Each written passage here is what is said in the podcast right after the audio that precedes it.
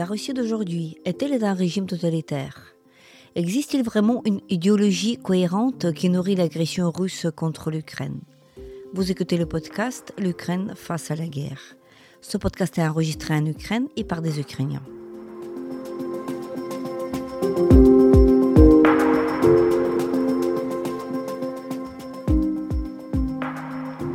Dans ce podcast, nous racontons comment l'Ukraine continue à vivre et à résister face à l'agression russe. Nous proposons des analyses, mais aussi des témoignages. Nous essayons de vous faire comprendre l'Ukraine, son histoire, sa société et sa culture.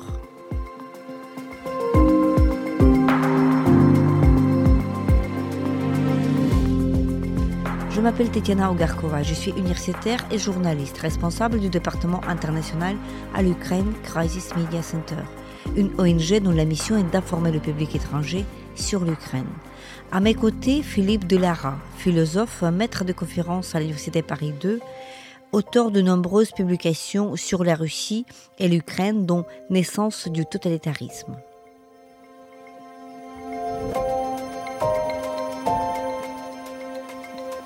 Bonjour euh, Philippe, je suis très heureuse de t'accueillir dans notre podcast L'Ukraine face à la guerre.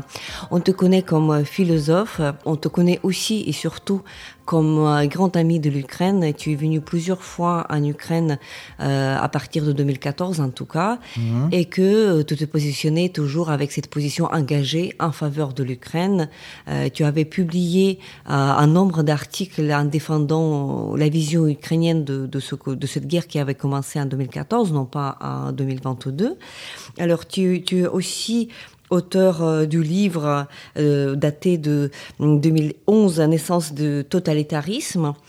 Et donc tu suis aussi de très près ce qui se passe en Russie actuelle. Et donc euh, ma première question à toi serait de ta vision, ta lecture du régime de Poutine qui est en place en Russie et qui est mm, voilà qui est, on a un certain nombre de problèmes pour expliquer euh, à l'intérieur de démocratie, mais qu'est-ce que c'est le régime de Poutine? Est-ce qu'il est totalitaire?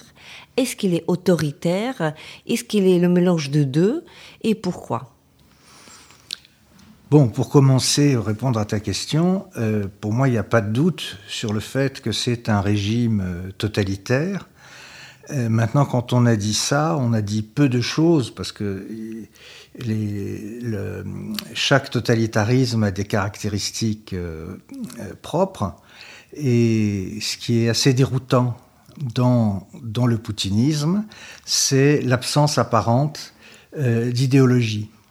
Moi-même, j'ai longtemps pensé que le, régime était purement un régime criminel, prédateur. C'était que, Poutine avait transformé la, le, pouvoir, au fond, en une, mafia. Que tout était. Euh, c'était pas un, régime mafieux, si je puis dire, c'était un régime mafia. Et que donc c'était. Euh, ce qui comptait, c'était l'enrichissement et la loyauté. Et que c'est ce qui déterminait les, les actes de, de, de, Poutine. Et petit à petit, je me suis, j'ai réalisé qu'il y avait, notamment grâce à, à, des auteurs comme euh, François Stom, qui m'a beaucoup éclairé là-dessus, qu'il y avait bien quelque chose comme, comme une, une idéologie, même si elle est peu, peu élaborée et que la cohérence n'est pas sa caractéristique première, euh, qui est euh, le l'impérialisme au sens de l'Empire russe, c'est-à-dire un empire religieux et sans frontières. Exactement. Et c'est ça qui, est, qui est. Alors, ça, ça n'enlève. C'est pas contradictoire avec le fait que le, les Poutine et, tous les hommes forts du, régime qui viennent du, du KGB soient des, des, mafieux, c'est-à-dire des, hommes très riches et qui s'enrichissent sur euh, de mille manières en, extorquant des, propriétés, etc. Et la deuxième chose euh, que, que je voulais dire, c'est qu'il y a une continuité très importante entre le régime de Poutine et l'Union soviétique. En particulier l'Union soviétique finissante, où déjà à l'époque, le, le rôle du parti et l'économie étatisée étaient en crise très profonde, et où c'est le KGB, en liaison avec le crime organisé, qui euh, avait repris le, le, pouvoir.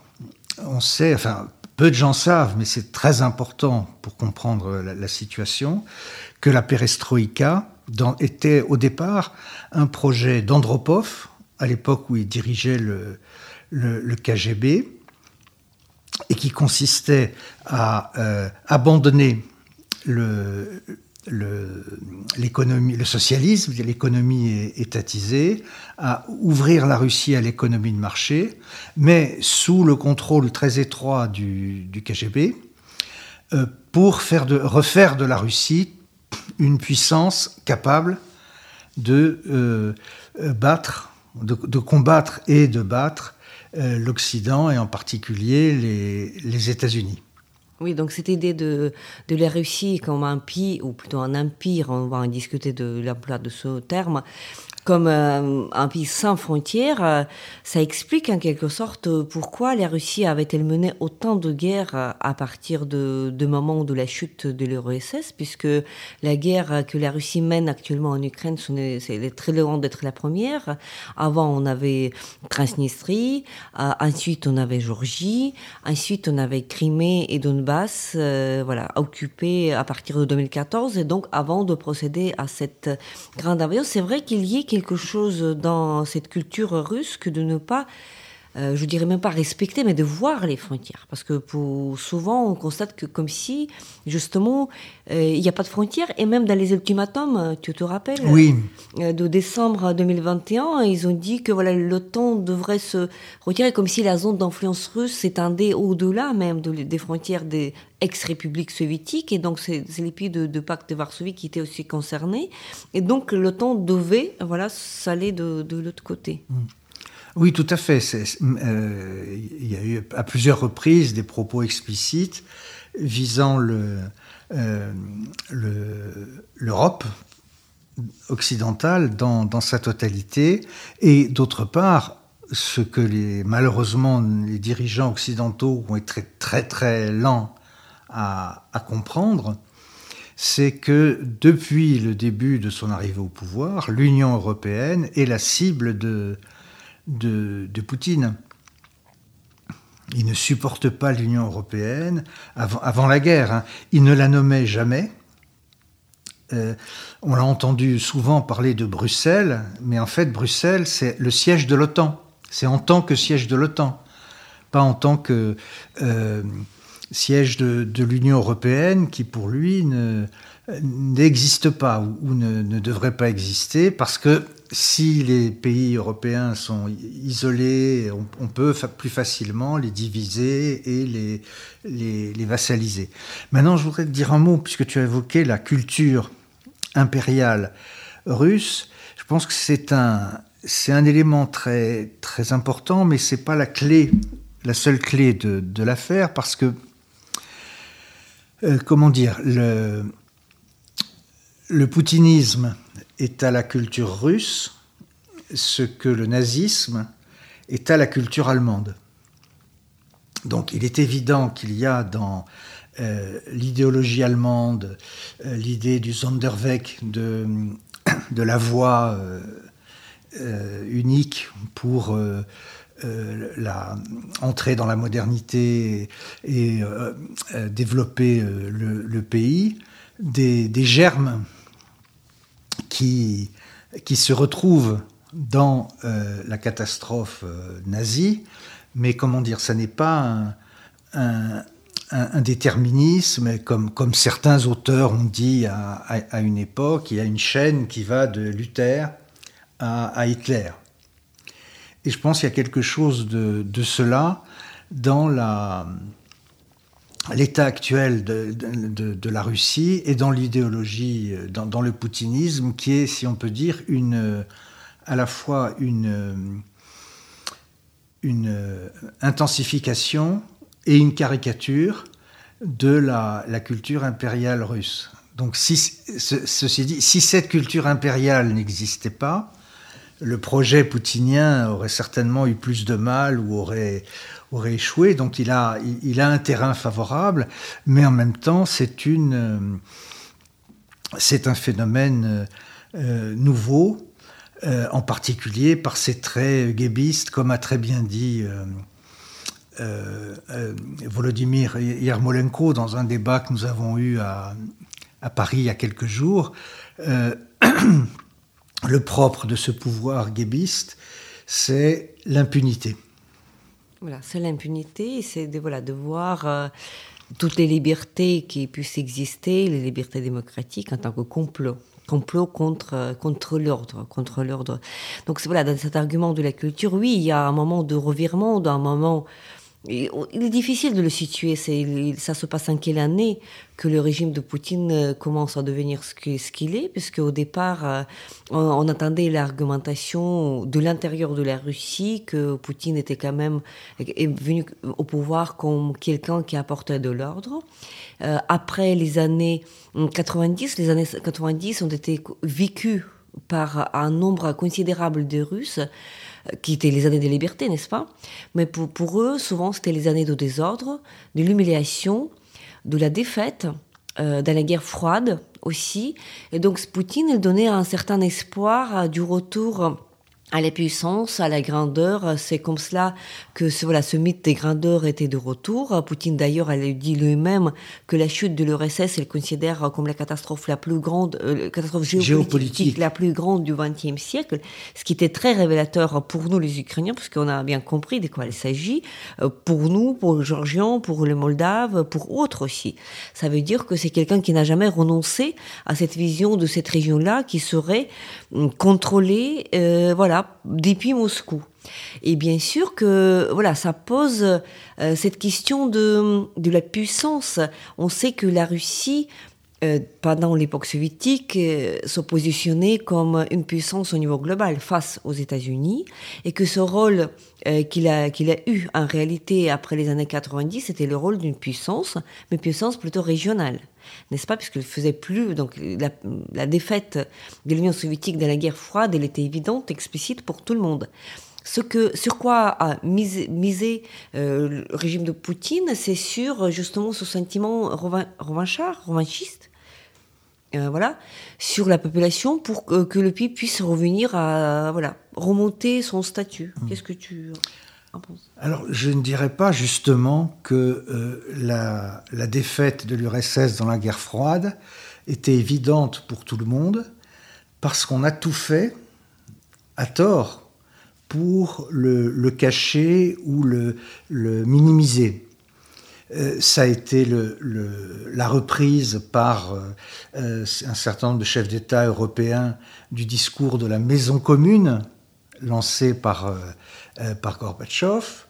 Euh, ça a été en Russie l'absence de procès des crimes du communisme, alors qu'à l'époque, beaucoup de, criminels, y compris de l'époque stalinienne, étaient encore vivants. Donc euh, il aurait pu y avoir un, véritable procès, c'est-à-dire pas un procès qui est en fait un, débat historique, mais un vrai procès avec comment dire, euh, euh, établissement de, crimes et de responsables qui étaient vivants et qu'on pouvait, et qu'on pouvait condamner. Or, il y a eu un, consensus là, là, dessus les, et, quand, on dit que la Russie est, humiliée, c'est, pour moi, c'est une vaste blague, parce que l'Occident a, tout fait pour ne pas humilier la Russie.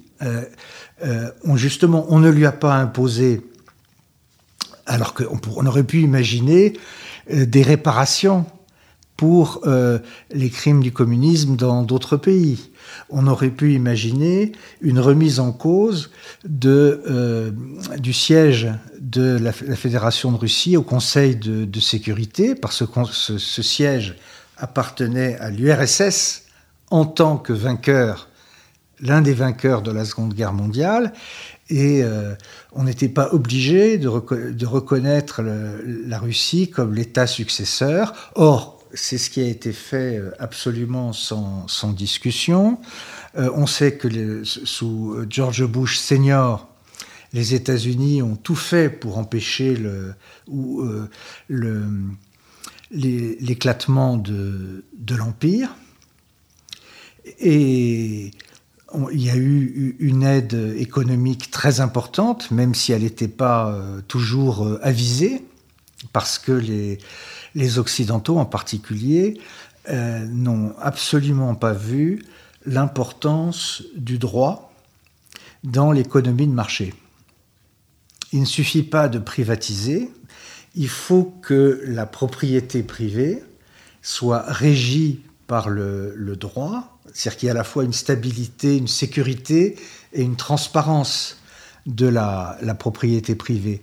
Or, autant il y a eu des libertés euh, civiles euh, réelles et très importantes dans les années euh, Yeltsin, autant ce, socle juridique de l'économie de marché, il n'a pas eu même pas un commencement d'existence en, Russie. Donc, ce qui est arrivé euh, à partir de, à mon avis, le tournant de, de, l'histoire euh, post-soviétique, c'est la, révolte du Parlement contre Yeltsin, contre son projet de, constitution, et le fait qu'il l'ait réglé par la force.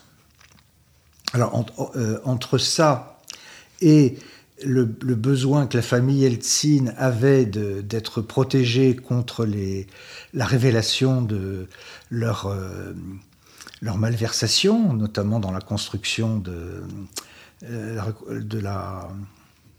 c'est la Maison Blanche ou, les travaux du Kremlin, où, où il y a eu des détournements de fonds importants. À partir de là, le KGB tenait Yeltsin. Et donc, je dirais que c'est vers 93-94 et qu'à partir de là, l'arrivée de Poutine euh, au pouvoir était, euh, enfin, en tout cas, d'un représentant du, KGB était programmée. J'ai cité François Stom tout à l'heure. Je voudrais rendre hommage à un autre auteur, euh, pour moi essentiel pour comprendre la, nature du régime et, la guerre, c'est Catherine Belton. Car euh, son livre n'est pas du tout un livre, n'est pas que du moins un livre sur euh, les structures économiques du système de prédation et, de, des richesses de la Russie et de, d'infiltration de la finance internationale, euh, ce qu'elle montre, c'est justement la, constitution sans révolution visible, mais de manière très rapide et brutale, d'un régime de, type nouveau euh, qui commence par le contrôle de la de l'économie. En, en, réalité, on est, on est revenu à l'Union soviétique sous une autre forme, en ce sens que l'économie russe est pour entièrement étatisée euh, aujourd'hui. Oui, mais derrière cela, il y a aussi le fait que dans le contrat social que Poutine, son régime, nous avec la population, c'est que aussi il promet euh, une certaine stabilité, il promet aussi que la récompense pour la loyauté, euh, et donc que des, des guerres ou des conflits, ça concerne pas en tant que en tant que tel les citoyens ordinaires, c'est que voilà, nous nous allons vous pillez, nous, nous allons vous garantir la stabilité, laissez-nous faire euh, tout le reste.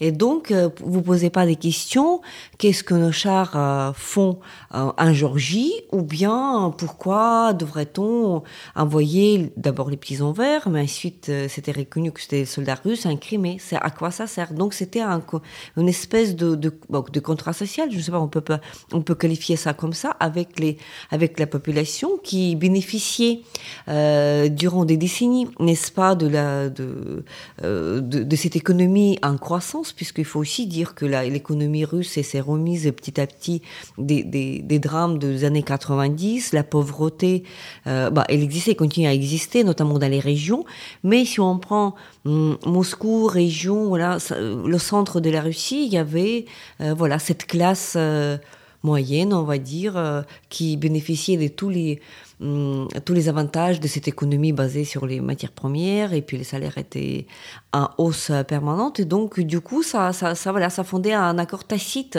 entre l'aveuglement de la population sur euh, les, les, les, principes, sur les crimes, etc. Et d'autre part, euh, il, voilà, il permettait au régime de Poutine de continuer à essayer de reconquérir cette grandeur, euh, voilà, avec la référence de l'Union soviétique, mais aussi Pierre le Grand, un pays russe. Et là, dans, dans, ce, dans ce, ce, phénomène, il y a un autre aspect paradoxal, enfin paradoxal du point de vue de la théorie du, du totalitarisme, c'est que ce, contrat dont, social dont, dont tu parles, euh, dans les régimes totalitaires, euh, c'est, si on peut parler de contrat, il est basé sur la mobilisation permanente de la population, la terreur de masse et la mobilisation de la population. Alors que là, ça n'est pas la, mobilisation de la population qui est le, le but du, régime, et notamment dans la conduite des affaires intérieures, la répression de l'opposition, des médias, c'est euh, l'anesthésie, l'aveuglement. Et c'est pour ça qu'on on, observe ce phénomène qui, est très, très curieux d'un soutien qui semble euh, assez, euh, assez majoritaire à l'opération spéciale, militaire spéciale, comme, comme on dit, mais c'est normal qu'on ne dise pas guerre parce que tout ce que fait le KGB s'appelle opération spéciale depuis, euh, euh, depuis, euh, depuis 1917, si on peut dire, depuis la Tchéka. c'est que les, les, ces gens qui, qui soutiennent Poutine, qui pensent que tout ce que fait Poutine est bien, ne veulent pas aller à la guerre. Ils ne sont pas prêts du tout à mourir pour la, euh, pour la patrie. Et je pense, mais moi je suis peut-être, je suis toujours un, très optimiste, que c'est le, talon d'Achille de, de la Russie et qui est euh, que la population ne veut pas faire la guerre. Elle est pour gagner la guerre, mais, mais contre contre, la, euh, contre faire, euh, faire, faire la guerre et ça, ça va créer ça, il, va y avoir des, il commence à y en avoir, notamment dans les républiques.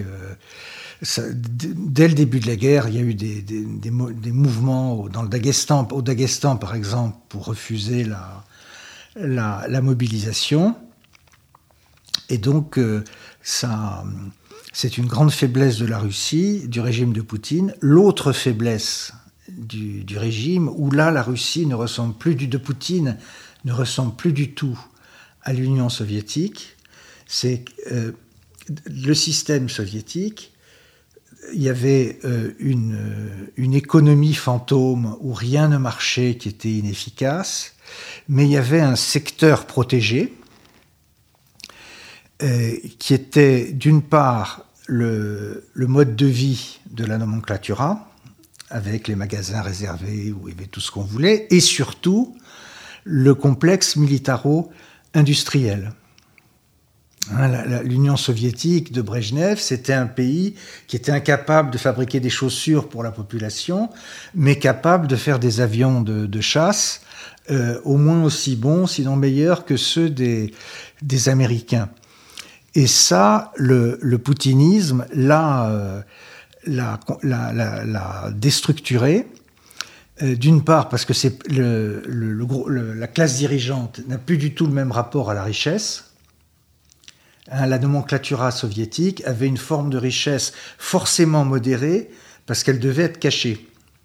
alors que est, maintenant c'est devenu la richesse sans limite. Euh, pourquoi n'aurais-je qu'un yacht et pas deux, etc. Et d'autre part, la corruption a gagné l'armée. Hein, ce que personne ne soupçonnait. On, disait la, meilleure armée du monde. La deuxième, armée du monde. Et alors qu'en fait, cette armée était complètement, complètement nulle. Et on, et a cessé de le découvrir euh, de, semaine en, semaine. Et les Occidentaux n'en croyaient pas leurs yeux. De la même manière que lorsqu'il y a eu la réunification allemande, les Allemands, pourtant ils étaient à côté, ils parlaient la même langue, il y avait des échanges, ont été surpris et, désemparés devant, face au délabrement de l'économie de la DDR, qui était censée être euh, la baraque la, la plus avancée euh, du camp, euh, et, etc. C'est-à-dire que voilà, cette, cette, économie hybride, on va dire, parce que d'un côté, elle repose sur l'économie de marché euh, occidentale, mais d'autre part, donc il y a éthique qui est derrière, et donc l'éthique soviétique, voilà que tu as très bien décrit, voilà l'éthique de ascétique, puisqu'il fallait euh, produire des chars et des avions, mais pas des, des chaussures euh, et, ou même des produits d'hygiène, par exemple. Et donc, euh, ça, c'était une éthique cohérente, une éthique soviétique. C'était, c'était en tout cas durable. durable. C'était un, le, le, système soviétique a survécu pendant très très longtemps parce qu'il a toujours été capable, dans sa, sa folie idéologique, de ménager des compromis. Le compromis de Staline avec euh, l'Église euh, l'Église orthodoxe, disons des compromis avec la réalité. C'est à la fois un, comme c'est vrai, c'est un régime totalitaire qui nie la réalité, qui la remplace par l'idéologie, mais qui a une capacité de compromis en même temps avec la réalité. Donc les compromis, c'était qu'on tolérait l'économie clandestine, euh, sans quoi, par exemple, s'il n'y avait pas eu d'agriculture privée clandestine, il aurait été impossible de nourrir la, la, population. Euh, mais euh, tout, ça s'est décomposé parce que l'économie marginale est devenue une économie mafieuse extrêmement puissante et le complexe militaro-industriel n'a plus été protégé de la corruption euh, générale et le, prélèvement sur la, richesse russe a, fini par, euh, avec malgré la rente des matières premières et, énergétiques, a fini quand même par atteindre le, niveau de vie de, de la population. Et ce, ce, que montre très bien le, livre de, Catherine Belton, c'est que dès le début, ce, système de prédation, euh, de constitution de grands groupes euh, euh, contrôlés par le, Kremlin, et les caisses noires créés dans des paradis fiscaux dans des banques complaisantes euh, en Allemagne, euh, en, Grande-Bretagne, c'était une arme de guerre.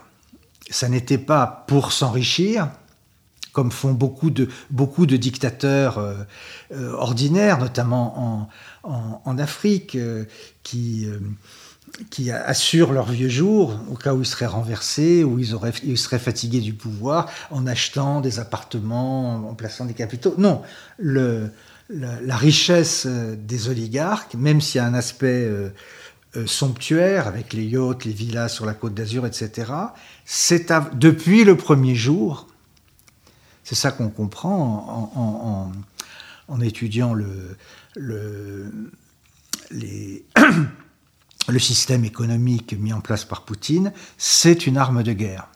C'est pour financer la désinformation et la déstabilisation de, l'Occident. Et donc, au fait, voilà, on se pose la question que, voilà, cette idéologie, donc il y a tout un débat autour de, cette guerre, euh, dans l'aspect, pourquoi cette guerre C'est quelle idéologie qui la nourrit? Puisque on peut plus parler de l'idéologie cohérente comme c'était à l'époque soviétique, c'était voilà, c'est une idéologie communiste avec des idées très claires euh, qui étaient faciles à communiquer. Aujourd'hui, on constate, euh, nous les Ukrainiens, on écoute beaucoup ce que disent les Russes dans les vox pop, euh, par exemple avec des journalistes. On constate qu'il y ait pas de lecture claire et comme ça explicite de cette guerre, parce que dès le départ, quand Vladimir Poutine a annoncé la dénazification ou démilitarisation, ensuite il a parlé de libération de Donbass. Euh, actuellement, il parle de, fait qu'on progresse comme il dit, accuratement, donc c'est-à-dire euh, délicatement qu'on progresse dans, dans, Donbass, mais pourquoi faire? Donc, qu'est-ce qu'elle Mais sa version de la réalité, sa version du, système d'idées qui nourrit cette guerre, elle n'est pas claire à tout le monde, puisque quand les gens, quand on leur pose la question, mais c'est pourquoi on fait la guerre à l'Ukraine, ils s'y perdent. Donc, euh, voilà, cette absence euh, d'idéologie, ou bien plutôt, il y, a, des idées, mais ils sont hétéroclites, ils font pas un système euh, clos, un système cohérent. comment, toi, qui as étudié, qui connais très bien les totalitarismes, comment est-ce que, où se trouve la différence entre les, ce que nous avons pu constater à l'Union soviétique ou dans d'autres cas? Eh bien, là encore, je reviens à l'Union soviétique finissante. En réalité, sous Brejnev, l'idéologie était morte. Il restait une langue de bois. si je puis dire, la, population était obligée de parler la, langue de, la Pravda, mais plus personne n'y croyait. Et le, régime euh, s'était euh, recroquevillé, si je puis dire, sur euh, la force brute. C'est-à-dire, il ne restait plus que la, force brute euh, dans l'affrontement avec les, États-Unis. C'est pour ça d'ailleurs que la guerre, la défaite de, de, l'URSS en Afghanistan a eu un impact si dévastateur, parce qu'on peut dire que c'est le point de départ de l'effondrement du, du, régime, c'est qu'il ne restait plus que, euh, plus que ça. Ça, c'est un, premier élément. Et c'est le côté caricatural de cet impérialisme. Parce que dans tout empire, là pour le coup, c'est dans la diversité des empires, entre les empires ultramarins, euh, euh, anglais ou, français, euh, le propre d'un empire, c'est qu'il ne manie pas seulement le bâton, mais aussi la carotte. C'est-à-dire que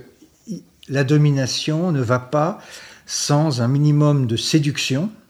Le soft power, on rappelle ça. Euh, le soft power, et en particulier la capacité d'offrir quelque chose, de donner quelque chose, ou de donner l'impression de donner quelque chose au peuple, au peuple dominé. Et dans l'histoire ukrainienne, c'est très frappant, parce que comme c'est une histoire longue, et que c'est, comme l'a dit un, historien russe, une colonisation intérieure, l'attrait de la métropole sur les élites euh, était un, ciment très important de, l'Empire à l'époque euh, tsariste. il y a des tas d'Ukrainiens célèbres, euh, Razumovski, etc., qui ont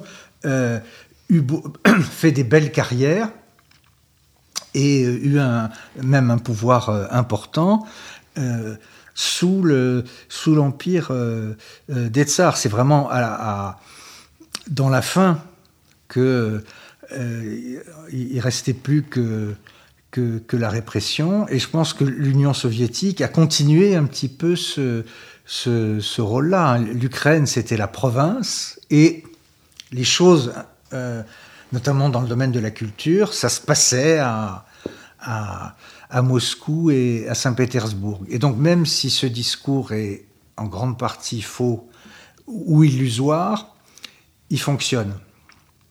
Or, dans le poutinisme, il n'y a rien de tout ça. Il n'y a que la destruction et l'assujettissement. c'est pour ça que c'est un peu une impasse. Et ceci dit, pourquoi Poutine continue de, cette entreprise? C'est parce que je pense qu'il est indifférent aux résultats, parce qu'il est convaincu que c'est euh, euh, une guerre de mille ans s'il euh, le faut. Oui, mais à la fois il se voit comme le, s'il y a une identification au, tsar, c'est au tout premier tsar. Ivan le Terrible, le terrible pas plus. Il dit, même s'il n'est qu'Ivan le Terrible, qui au fond, les conquêtes d'Ivan le Terrible sont beaucoup moins importantes que celles de, de Pierre et de, et de Catherine. Mais c'est lui qui a lancé le, mhm. le, le, mouvement.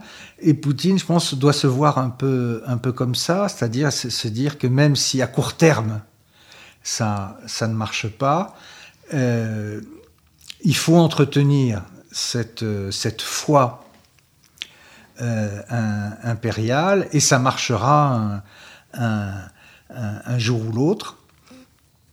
Et c'est au fond ça qui anesthésie les, je pense, la, population, la population russe. C'est cette promesse de, de grandeur.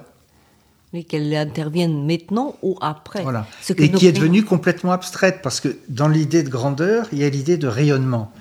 Et ce qui est vraiment absurde et qui est une régression, c'est que c'est un, une grandeur sans rayonnement. C'est une grandeur basée sur la force brute, qui se ramène au règne de la, de, la force brute. Euh, oui, sans rayonnement et même le contraire de rayonnement dans l'isolement. C'est la grandeur dans l'isolement international puisque déjà le prix imposé par l'Occident pour cette guerre elle est assez élevé, parce qu'il s'agit de l'isolation diplomatique, il s'agit des sanctions économiques, il s'agit d'énormément de choses. Il y a déjà la décision de la mandat d'arrêt émis par CPI, Cour pénale internationale, contre Poutine et, et voilà son camarade Lvova Belova. Donc ça veut dire que il y a très peu de choses de quoi peuvent se réjouir cette Russie qui, même si à condition étant donné qu'elle va progresser sur le terrain ukrainien, elle va ronger encore euh, des villes et villages, mais il n'y a pas de quoi se réjouir parce qu'il n'y a personne qui reconnaît, que c'est absurde en quelque sorte. Et en particulier, je pense que les mandats d'arrêt internationaux euh, sont un choc terrible pour le régime, car je reviens à la à la formule très profonde de, de Volodymyr Yarmolenko, euh, c'est un, coup d'arrêt à l'impunité. Même si c'est un horizon très, très lointain, ça n'est qu'un mandat d'arrêt, euh, et la CPI ne juge pas in, absentia. Il faudrait que Poutine et, et la, la, responsable des enlèvements d'enfants soient physiquement traduit devant, devant la Cour, mais c'est un, c'est un coup d'arrêt à, à, l'impunité. Le, le, il y a quelque chose de pervers dans cette, cette impunité. Le, le pervers, c'est quelqu'un qui, d'une part, est accroché à son désir et ne, ne, ne, veut pas transiger sur la réalisation de son désir et qui ignore les interdits qu'il bafoue en réalisant son, euh, son désir. Et là, euh, euh, il ne peut plus croire complètement à, à l'impunité. Mm-hmm. Et sans doute la dernière réflexion que je voudrais que tu, tu partages avec moi, euh, la réflexion sur la puissance un peu mondiale, un peu globale que la Russie cherche à atteindre, parce que ce n'est pas uniquement en Ukraine qu'on constate l'action agressive de la Russie. On voit euh, l'Afrique, on voit Mali.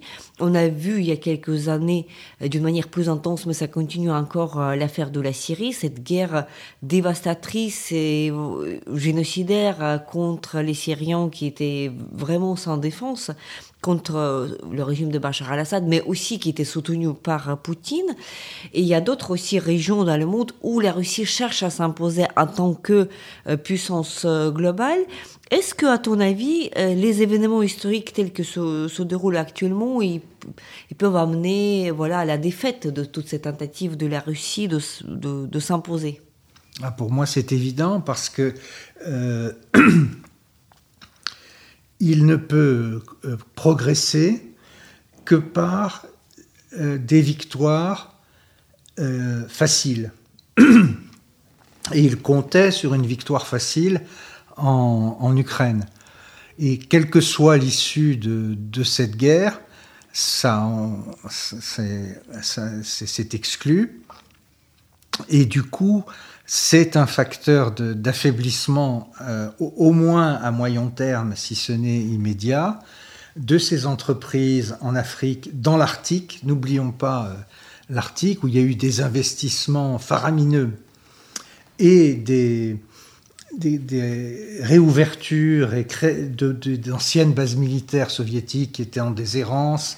Euh, des aéroports qui ont, qui ont, été créés, etc. Donc, il y a, pour l'instant, c'est à bas bruit, mais il y a vraiment un investissement de, l'Arctique pour profiter des, richesses du, du sous-sol euh, qui sont euh, gigantesques et des bienfaits, entre guillemets, du réchauffement climatique qui va ouvrir la route euh, maritime du Nord. Mais tout ça, ça ne peut marcher que si la Russie vole de victoire en, victoire. Or, en Ukraine, la machine s'est enrayée. Alors, il y a beaucoup de discussions sur la nature de la relation entre la Chine et la Russie. Est-ce que c'est une véritable alliance? Euh, Mais ce qui est sûr, c'est que c'est une, alliance, mais si alliance il y a, elle est disproportionnée entre un, nain et un, géant. Que le, ça n'est pas un, disons, un partenariat, ça n'est même pas comme l'Axe pendant la Seconde Guerre mondiale, où même si l'Allemagne dominait, euh, l'Italie et le Japon étaient de véritables euh, alliés qui participaient euh, à, la guerre plus ou moins bien, les Italiens de manière piteuse, mais les Japonais de manière assez, redoutable. Là, il autour de, la Russie, en fait, je pense qu'il n'y a rien et que le, alors le seul facteur qui, va contre ce que je suis en train de dire, c'est la profondeur de euh, l'anti-occidentalisme, qui est en réalité un anti-américanisme dans beaucoup de pays, en particulier en Afrique et en Amérique latine. Et là, les, les erreurs des États-Unis depuis 1991 et en particulier la, guerre d'Irak de, 2003 euh, pèsent euh, énormément euh, dans les, réactions non, non, seulement des pays mais des opinions publiques dans ces pays, mais ça peut évoluer très vite. Aujourd'hui en Afrique, il y a déjà des, gens qui étaient que parmi ceux qui criaient le, plus fort pour chasser les Français et accueillir Wagner, qui se rendent compte qu'ils ont affaire à des voyous, qui non seulement pillent leurs richesses, mais sont inefficaces dans la lutte contre le, terrorisme euh, islamiste. Donc voilà, on voit ça comme une situation extrêmement compliquée euh, pour la Russie où rien n'est gagné. Euh, donc, mais beaucoup de choses se sont remises en question et sans doute, euh, gardons l'espoir que cette guerre que la Russie mène contre l'Ukraine, qui avait commencé comme cette opération dite spéciale contre un pays et qui, qui en réalité est une guerre, elle sera, elle mettra fin ah, voilà, à cette volonté d'élargir euh, euh, le pays, d'agresser, ça mettra aussi fin, à condition de la victoire ukrainienne absolument nécessaire, mettra fin à cette impunité au cœur du régime russe et qui, qu'il fait quand même continuer cette guerre-là. Et le bénéficiaire, pas évident, mais qui est là, de cette défaite de la Russie dans cette guerre serait tout d'abord le peuple russe, puisque euh, voilà, donc après une défaite de ce régime-là, c'est ce peuple-là qui pourrait bénéficier du régime, de changement de régime, de retour d'un certain nombre de libertés, de la fin, voilà, de, de, voilà, de, parce qu'il y a déjà euh, plus de 150 000 soldats russes qui sont tués euh, durant cette guerre, donc ça serait la, voilà, la fin, la libération pour ce peuple. J'ai écrit dans un, article au mois de mars de, l'an dernier que l'entreprise le, le, russe, c'était pas euh un empire, c'était un rêve d'empire. C'est-à-dire que la Russie n'avait plus les moyens de, ce rêve. Alors le problème, c'est qu'elle l'a entretenu pendant tellement longtemps et que, que les, Russes en sont en quelque sorte imbibés, qu'il faudra certainement longtemps avant qu'ils euh, il, il, renoncent à ce, rêve euh, d'empire euh, pour euh, devenir un, peuple qui cherche à vivre heureux. Mais le, la victoire de l'Ukraine est le moyen, le seul moyen de réveiller les, Russes de ce rêve d'empire qui est, qui est un cauchemar pour le, pour le monde.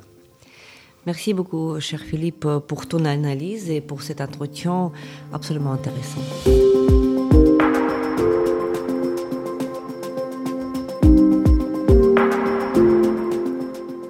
C'était le podcast L'Ukraine face à la guerre. N'hésitez pas de partager cette émission. Nous n'allons pas tarder à enregistrer et diffuser d'autres épisodes. Je m'appelle Tetiana Ogarkova. J'étais accompagnée par Philippe Delara, philosophe, maître de conférence à l'Université Paris 2, auteur de nombreuses publications sur la Russie et sur l'Ukraine. Restez avec nous et soutenez l'Ukraine.